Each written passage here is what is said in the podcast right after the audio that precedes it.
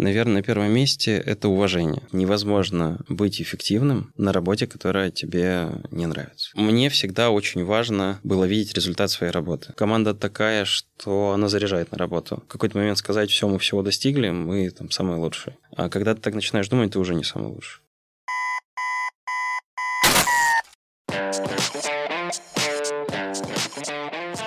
Питерская вышка о балансе и не только. Всем привет! На связи Вышка. Меня зовут Алиса. Я веду рубрику «Карьерный совет» и общаюсь с представителями компании. Сегодня мы поговорим на животрепещущую тему «Как не тревожиться на работе». Наш спикер — Солев Иван, лидер команды монетизации и развития клиентской базы Йод. Здравствуйте, Иван. Привет. Как ваше настроение? Все отлично. Давайте начнем с того, что спросим у вас немного о компании, чем она занимается. Я представляю оператора сотовой связи компании Йота. Конкретно мы занимаемся продуктом, то есть тарифами, которые покупают люди, которые обеспечивают доступ к связи. И наша команда формирует цены, формирует дизайн продуктов, то, как они поступают в продажу в салоны связи. А как проходит ваш рабочий день? Чем вы занимаетесь? Ну, у меня достаточно большая команда, около 10 человек. Эм, день всегда начинается с маленькой летучки, на которой мы собираемся, мы прорабатываем текущие задачи, смотрим бэклог. И наша работа в основном связана с кросс-функциональными задачами, потому что продукт объединяет в себе рекламу, продажи, инфраструктуру в некоторых аспектах. И весь день, по сути, состоит из встреч, когда мы решаем какие-то текущие задачи, Э, которые являются частью больших проектов, больших запусков. Давайте начнем с вопроса в лоб. Скажите честно, тревожитесь ли вы на работе? Конечно. Скажите, а влияет ли коллектив на степень тревожности во время работы?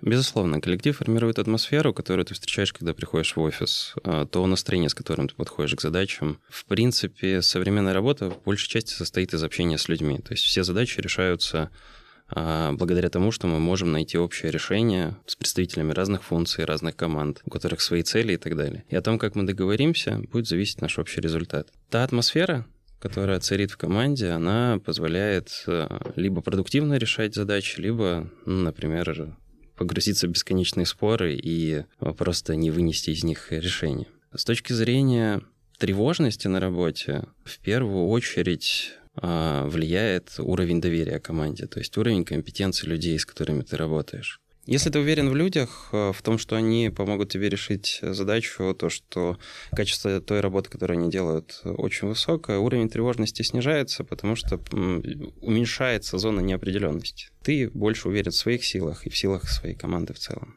Как научиться коммуницировать с командой, чтобы выстраивать наилучшие вообще отношения с коллегами? Это хороший вопрос.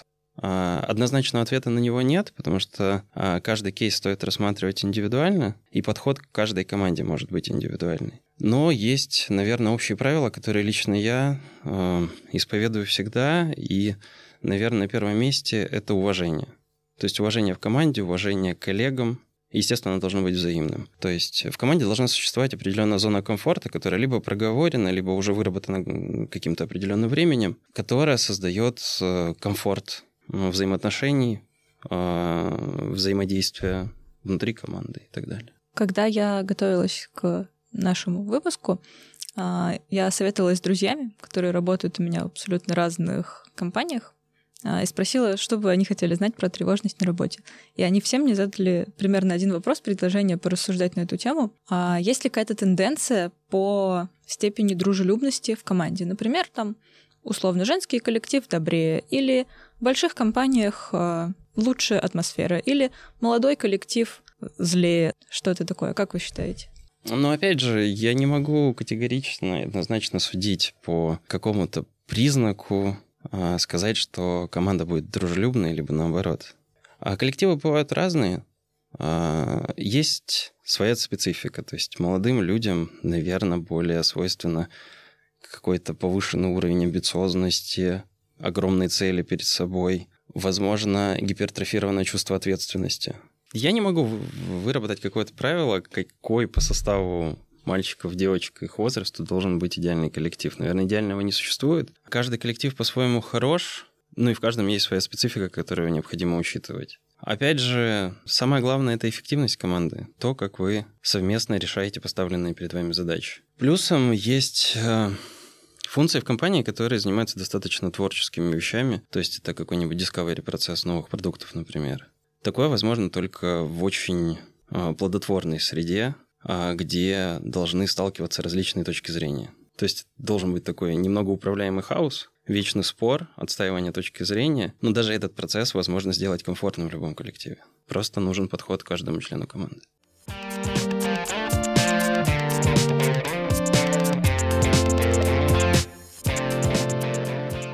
И как раз говоря о коллективе, а как вы считаете, стоит ли поддержать коллегу, если видите, что он в стрессе, и вообще как это сделать, и стоит ли вообще это делать?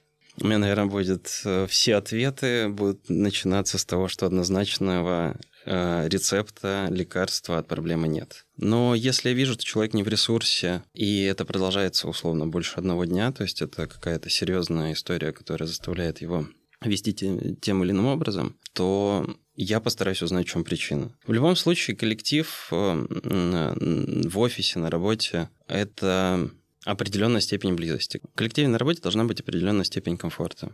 То есть это определенная дистанция между людьми. Она может быть ближе, дальше. Но ваше общение и решение даже чьих-то или общих проблем, оно не должно переступать определенную черту. То есть если у человека а, какие-то личные проблемы, например, в семье, либо что-то, я скорее туда не буду идти, если я недостаточно хорошо знаю человека, потому что я вряд ли могу решить эту проблему. А я сделаю все, чтобы в рамках рабочего процесса помочь ему избавиться от тревожности, чтобы не усугублять его а, проблемы, которые у него есть в жизни. Если же проблемы касаются рабочих процессов, то есть это какой-то стресс, связанный с коммуникацией с другими функциями, с невозможностью просто решить рабочий момент, либо банально с какими-то хардовыми скиллами, которые человек еще не успел у себя выработать, то, безусловно, это необходимо решать здесь и сейчас, либо искать э, людей, которые могут обучить человека, либо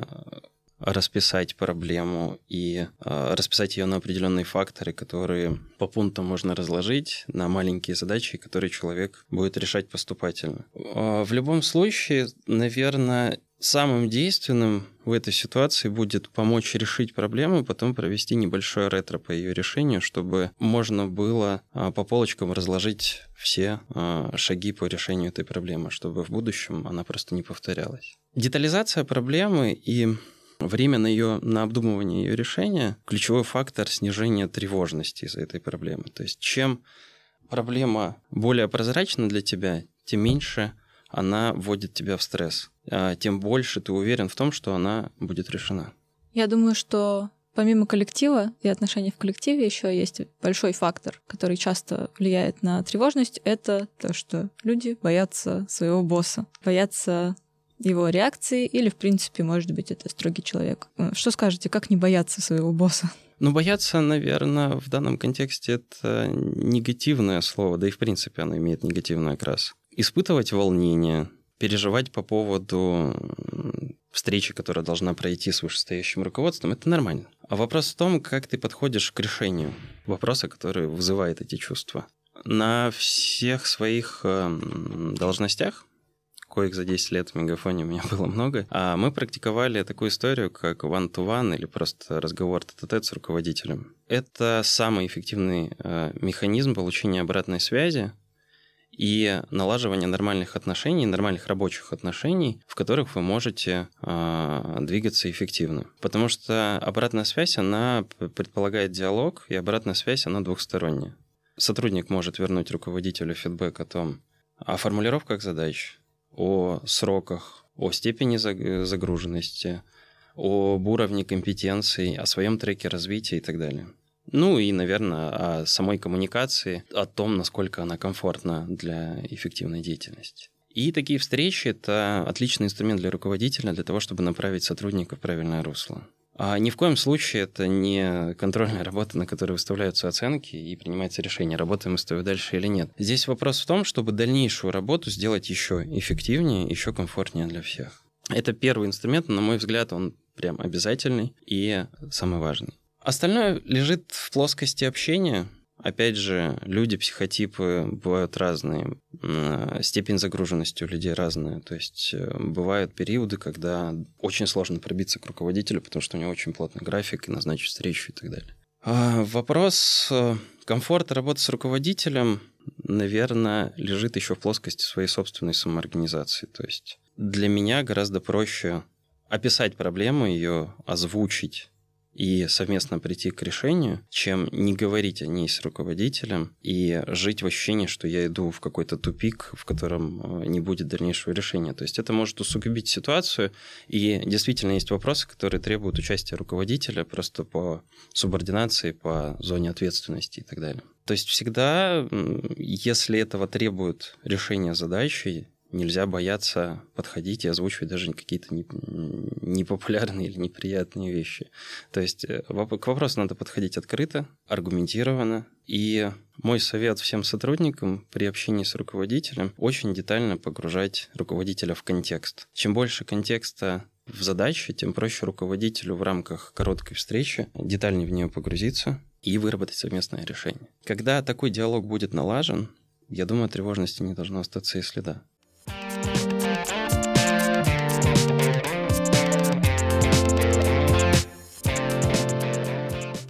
Как раз говоря о предложении непопулярных решений, многие боятся показаться и тут многоточие. Глупым, странным, там, непрофессиональным и так далее. Как перед руководителем, так и перед коллегами. А как быть? Не надо бояться, но надо пробовать. Мы все люди, во-первых, все люди ошибаются, это надо признавать. То есть, если мы совершили ошибку, ни в коем случае нельзя вешать на себя клеймо, что я не соответствую должности, или там мне не хватает э, каких-то скиллов для решения задачи и так далее. Проблемы бывают у всех, положа руку на сердце, у меня проблемы каждый день. Возможно, они появляются даже каждый час. Это надо признавать, надо просто некоторое время посвятить на то, чтобы продумать а, решение проблемы. А если вы можете аргументировать свою точку зрения, почему вы именно так поступили, почему вы приняли такое решение, никто не повесит на вас клеймо, что это абсолютно неправильная точка зрения. Вы двигались в контексте а, тех факторов, которые были у вас на момент решения проблемы. Но ни в коем случае нельзя приходить с проблемой в лоб, типа, я не могу ее решить. Все, мы все умрем, а, никаких вариантов нет, что делать? Вот такая реакция, вернее, такой подход может вызвать неоднозначную реакцию. Вот так делать не надо. Всегда думайте то, что вы делаете, почему вы так делаете, и самое главное, для чего вы это делаете. И с такой позиции можно подойти к любому руководителю, я думаю, разговор будет конструктивный. Это, я думаю, очень полезный совет, который в каждой специальности можно применить. Идем дальше мы решились на то, чтобы э, справились со своей тревожностью перед тем, как задать вопрос руководителю или коллегам. И дальше случилось так, что мы получили негативный фидбэк. Как здесь справляться с тревожностью? Наверное, здесь уже больше разочарования. Опять же, разочарование — это определенно негативный термин, который не приведет к конструктиву в дальнейшем. Разочарование появляется там, где есть, э, наверное, ожидания. То есть это что-то в плоскости того, что мы пришли с определенными ожиданиями, они не оправдались. Кривить душу не буду, такое случается, но именно чувство разочарования, оно крайне деструктивно. Надо исповедовать такую точку зрения, что даже негативный фидбэк — это очень хорошо. Когда вы общаетесь с человеком, который может э, конструктивно дать вам обратную связь, даже не популярную для вас, то есть э, не оправдать ваших ожиданий о самом себе и так далее, это супер круто. А на самом деле очень мало людей, которые могут детально изложить свою точку зрения, особенно по поводу вас, когда разговаривают с вами. И если это случается, единственный способ э, вынести правильные выводы отсюда это задуматься и э, пере проработать все моменты, которые будут озвучены на таком разговоре. И воспринимать это с точки зрения того, что перед вами тоже человек, у которого свои цели, свои точки зрения, свои принципы, может быть. И сквозь свою призму он вам дает этот фидбэк. А, и дальше в процессе этой проработки необходимо сделать выводы, если прям негативная-негативная история, просто чтобы она не повторилась, да, то есть э, сделать работу над ошибками, она в любом случае будет для вас полезна. Либо же подумать о том, что можно включить в свой трек развития. То есть подумать, что сейчас, вот прям в данном моменте не хватило а, для того, чтобы избежать этой ситуации. Ну, допустим, если это рабочая задача, она, видно, была решена некорректным способом, то, чтобы это не повторилось. Если сравнивать позитивный фидбэк и негативный фидбэк с точки зрения развития, ну, наверное, да, негативный фидбэк намного эффективнее, потому что это стимул для старта работы над собой в определенном направлении. Если этот фидбэк сформулирован грамотно, то трек сформировать будет еще проще. А если возвращаться к теме мотивации? Вот вы как э, лидер команды, как думаете, людям, для людей большей мотивацией служит похвала или критика? Я отношусь э, к похвале и критике как к инструменту. И когда я ее получаю, и когда я ее даю. Э, мы работаем в условиях жесткой конкуренции, и перед нами стоят всегда амбициозные задачи. Признание того, что ты добился сверхрезультата, выполнил цели, перевыполнил цели, либо решил супертрудную задачу, которая там до тебя подходили многие, но у них не получалось, это тебя вдохновляет, и у тебя появляется внутренняя мотивация продолжать в том же духе и держать эту планку. А негативный фидбэк, он дает тебе стимул развивать себя. И здесь интересная история. Если ей проникнуться, то можно мерить свою, вернее, свои достижения а, в динамике самого себя к предыдущему периоду. И это очень важно. То есть э, я сторонник того, чтобы оценивать э, свои скиллы себя среди условно конкурентов на ту же должность, э, там, на место в универе, либо еще что-то, я бы оценивал на определенный период назад и сравнивал бы себя с собой в прошлом. Вот эта динамика – это очень важный момент. То есть ты понимаешь, сколько ты вложил в себя за это время. И вот как раз негативный фидбэк мне позволяет делать скачок к состоянию, в котором я сейчас. Оба инструмента действенны, но ложка дорога к обеду. Я вас поняла. То есть в разных ситуациях нужно разное. Нельзя концентрироваться только на похвале или только критике. Конечно.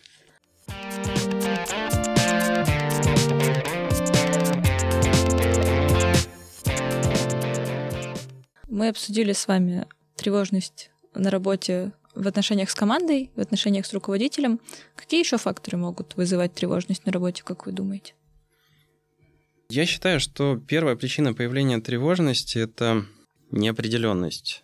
А вот на нее уже влияет очень много факторов. За последнее время мы все ощутили внешнее инфополе, очень много новостей, которые могли повышать чувство тревожности. И я считаю, что Основной причиной э, тревожности это является зона неопределенности. Когда ты в нее попадаешь, у тебя начинает эскалироваться эта тревожность, она может перерастать в другие более деструктивные э, эмоции и чувства.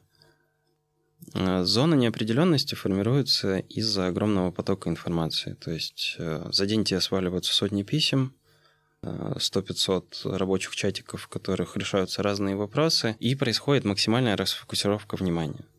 И в какой-то момент ну, ты просто оказываешься в ситуации, что ты не знаешь, за что хвататься. Наверное, знакомая ситуация. То есть у любого человека, который работает, решает какие-то задачи, такое происходит. И это нормально. Это любой человек так будет реагировать. Вопрос самоанализа и понимания того, когда ты доходишь до той черты, что все. Дальше уже начинается деструкция, дальше я не могу решать нормальные вопросы, а, и все, я пойду домой. До такого доводить нельзя. Это надо диагностировать э, в зачатках, то есть понимать, когда у тебя уже начинает появляться а, чувство тревоги, и уже вот в самых зачатках предпринимать какие-то действия. Что можно сделать, чтобы его снизить? Первое – это четкое планирование. То есть, когда ты отводишь время в начале дня, в начале недели, может быть, воскресенье перед рабочей неделей, ты расписываешь ключевые задачи, которые тебе нужны, а, нужно решить за эту неделю. То есть здесь уже вступает в игру приоритизация. Ты э, определяешь те фокусы, на которые уйдет основные твои ресурсы. Далее ты отводишь время для решения второстепенных задач, то есть их рассеиваешь между тем, когда ты решаешь основные, ну и так далее, и так далее. Ты каскадируешь все эти задачи. Если э, у вас большая команда, либо у вас есть подчиненные, здесь уже вступает э, вопрос делегирования, э, дифференцирования задач на подзадачи, распределения их ресурса других членов команды и так далее. Это позволяет повысить прозрачность и уверенность в том, что не все так плохо. А, вы в графике или не в графике. Если не в графике, то более очевидно становятся моменты, которые надо подтянуть, узкое горлышко, на которое необходим дополнительный ресурс и так далее. Следующий совет, наверное, для людей, у которых очень плотный график и очень много встреч. Не поленитесь э, отводить время, которое можно просто в календаре бронировать, как на поработать, на подумать. Можно просто заводить пустые встречи без названия. И они не должны быть меньше часа. То есть это время, когда можно сфокусироваться на одной задаче и ее нормально проработать, подумать над ее решением и так далее. Потому что очень сложно бегать по встречам, решать разные вопросы и постоянно перестраиваться. Вы упомянули делегирование. Не зря. вызывает... М? Зря. Нет, не зря. Не вызывает ли оно еще больше тревожности у людей? То есть кажется, что да я сделаю лучше, чем тот, кому я отдал свою задачу. Это стандартная болезнь. Это да. через нее надо пройти. Это вопрос доверия. Это вопрос развития, в первую очередь, себя и коллег, которым ты будешь делегировать. Я бы сказал, что это приходит с опытом, но нет, здесь надо развиваться, здесь где-то надо э, переступать через себя, само по себе оно не придет. То есть э, здесь, опять же, вопрос о аналитике задачи, о аналитике необходимых ресурсов у твоих коллег, скиллов и правильное распределение этой задачи по твоим сотрудникам. Всегда надо пробовать, но пробовать надо осмысленно. Это точно на нашем опыте тоже вот подкастом очень близка эта тема. Тут сидит у нас звукорежиссер, я думаю, ему тоже близка тема. Делегирование, что иногда это бывает очень сложно. Какие изменения в рабочей среде или процессах могут помочь уменьшить тревожность на работе? И могут ли вообще? Или человек должен сам только решить свои вопросы? Ни в коем случае. Этот разговор мы начали с вами с вопроса о том, влияет ли э, коллектив, команда на и чувство тревожности, и на твою зону комфорта на работе. Команда — это тоже процесс, с которым тоже надо работать.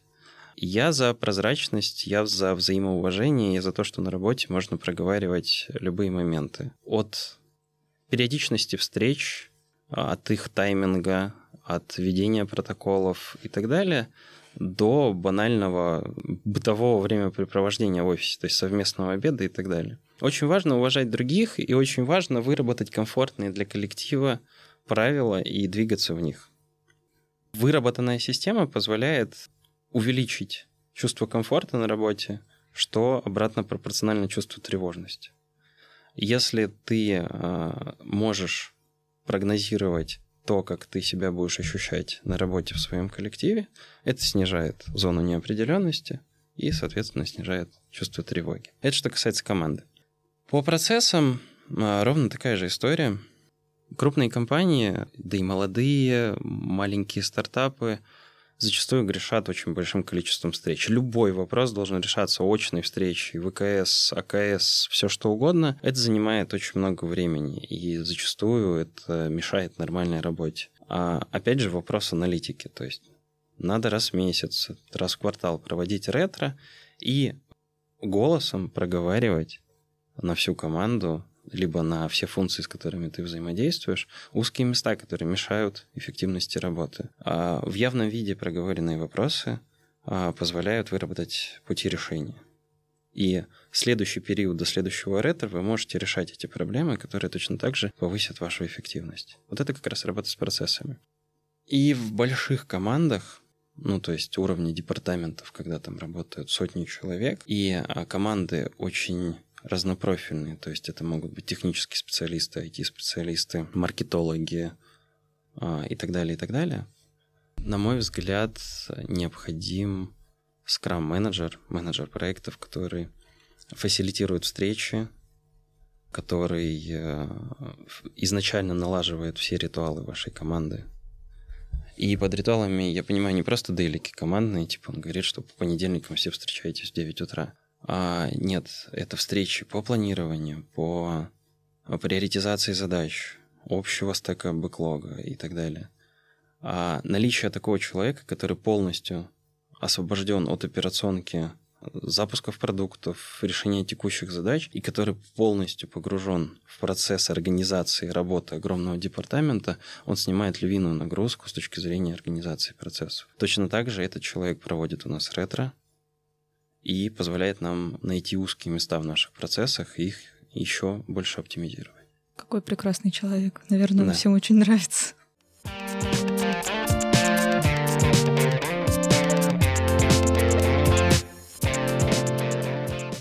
Дальше у меня есть такой, наверное, философский немножко вопрос. Как вы думаете, влияет ли на степень тревожности а, то, работает ли человек на любимой работе или же нет? Или наоборот, когда он работает на нелюбимой работе, то ему на все вообще все равно? Классический, классическая дилемма. А, вопрос, ради чего мы работаем. На этот вопрос очень сложно ответить, и у каждого будет свой вопрос, а, вернее, свой ответ. Но, на мой взгляд, невозможно быть эффективным на работе, которая тебе не нравится. В слово «нравится» я закладываю там не то чтобы красивый офис, офис под домом, чтобы туда недолго ехать, либо вообще наличие удаленки, не продукт, который вы рекламируете или создаете. А я подразумеваю в целом совокупность всего этого. То есть, да, вы приоритизируете, что для вас важно. Окладная часть, офис или удаленка, сфера деятельности – но в целом вот весь процесс, его нельзя выделять, отделять от вашей жизни. То есть это будет очень значимая часть вашей жизни. И та зона комфорта, а, то ощущение, которое вы испытываете на работе, оно будет позволять вам быть еще более эффективными. То есть вы понимаете, зачем вы это делаете. Вы понимаете, что вы развиваетесь, если вам это необходимо вам просто нравится проводить время с людьми, с которыми вы работаете, и это все создает среду, в которой ты становишься эффективным.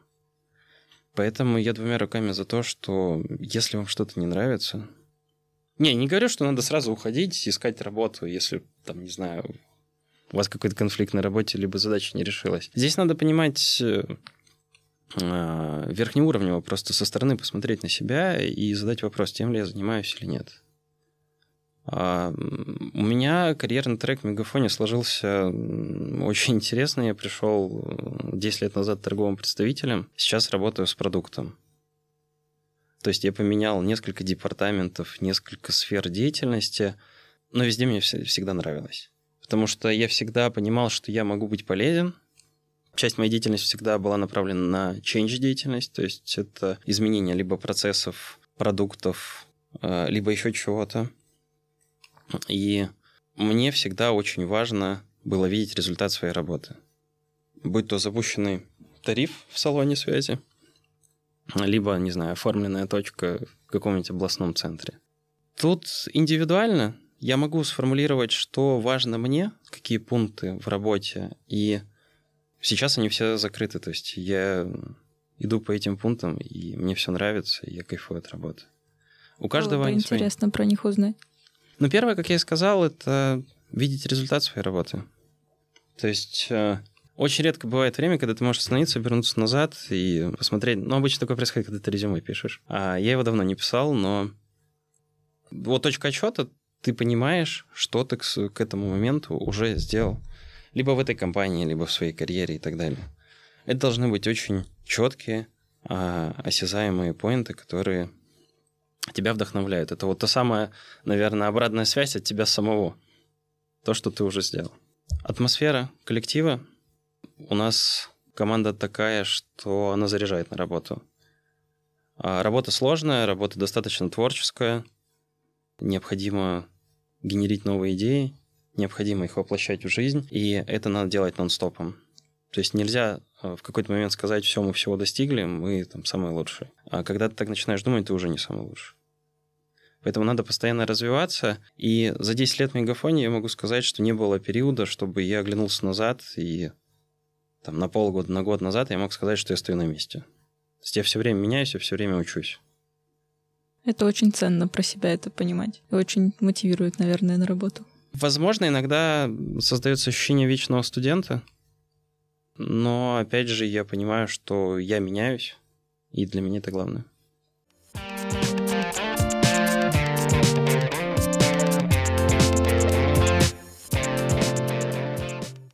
А как вы думаете, вот говоря как раз-таки о любимой работе, работе, которая нравится, вот в те моменты, которые вы упоминали, что все, я ухожу, мне меня все тревожит, куча уведомлений и так далее, все, я больше не могу. Помогает ли в этот момент глобальное понимание, что вообще-то я люблю эту работу, вообще-то через неделю все будет хорошо?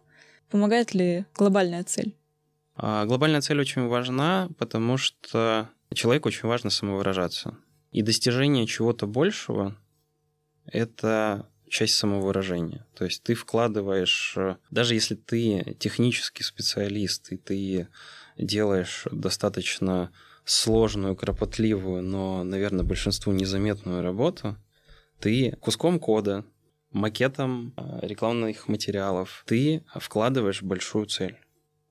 Это очень важно понимать, потому что э, если рассматривать свою деятельность узко, конкретно что ты делаешь, это может в какой-то момент вот вылиться в то, что вы говорите, что кажется, что я занимаюсь ерундой, что ничего не происходит, и уже не будет драйвить ни коллектив, ни работа. И в какой-то момент даже большие цели уже будут казаться либо невыполнимыми, либо неинтересными. Это выгорание. А поэтому всегда надо находить время для того, чтобы подумать, осознать себя в моменте, где ты сейчас находишься, и то, над чем ты работаешь.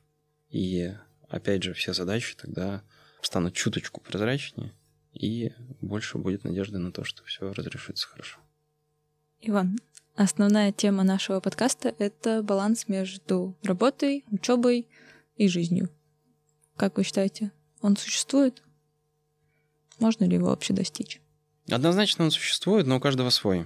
Я сторонник этого понятия, что он должен быть, но и не сторонник того, когда людей начинают фреймить там, в определенное время работы, определен... определенное время там, отдыха и так далее. Мне кажется, у каждого человека свой комфортный баланс. Он может даже быть в семидневной рабочей неделе, если человеку так комфортно, и его драйвит постоянное нахождение в тонусе.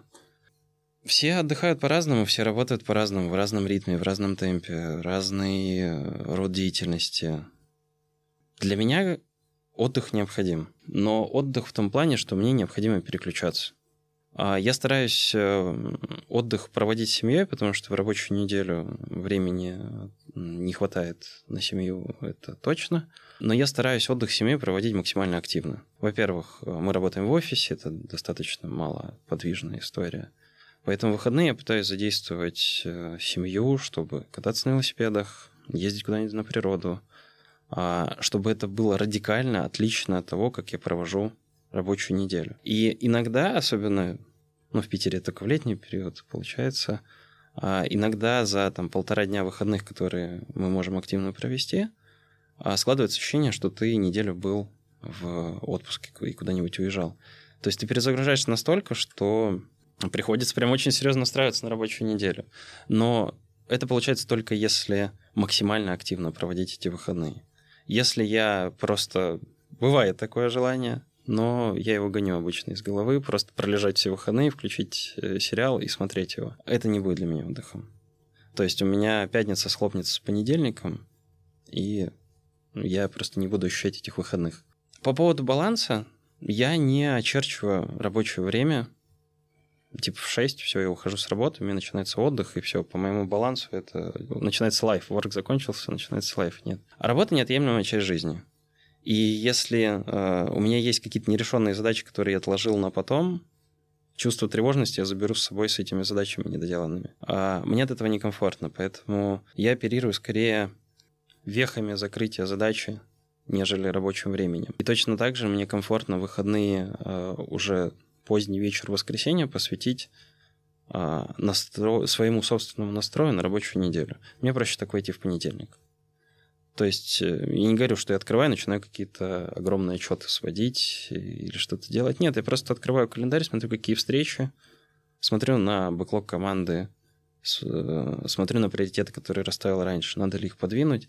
И в целом, пока еду на работу в понедельник, я уже уже, в принципе, в тонусе, уже готов э, вклиниваться в работу. Мы записываем этот подкаст в пятницу.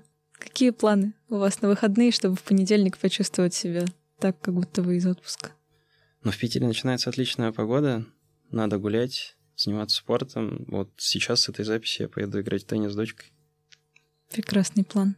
И скажите нам еще напоследок, возможно ли полюбить понедельники? А, у меня есть люди, которые из-за понедельников начинают не любить воскресенье, потому что следующий понедельник.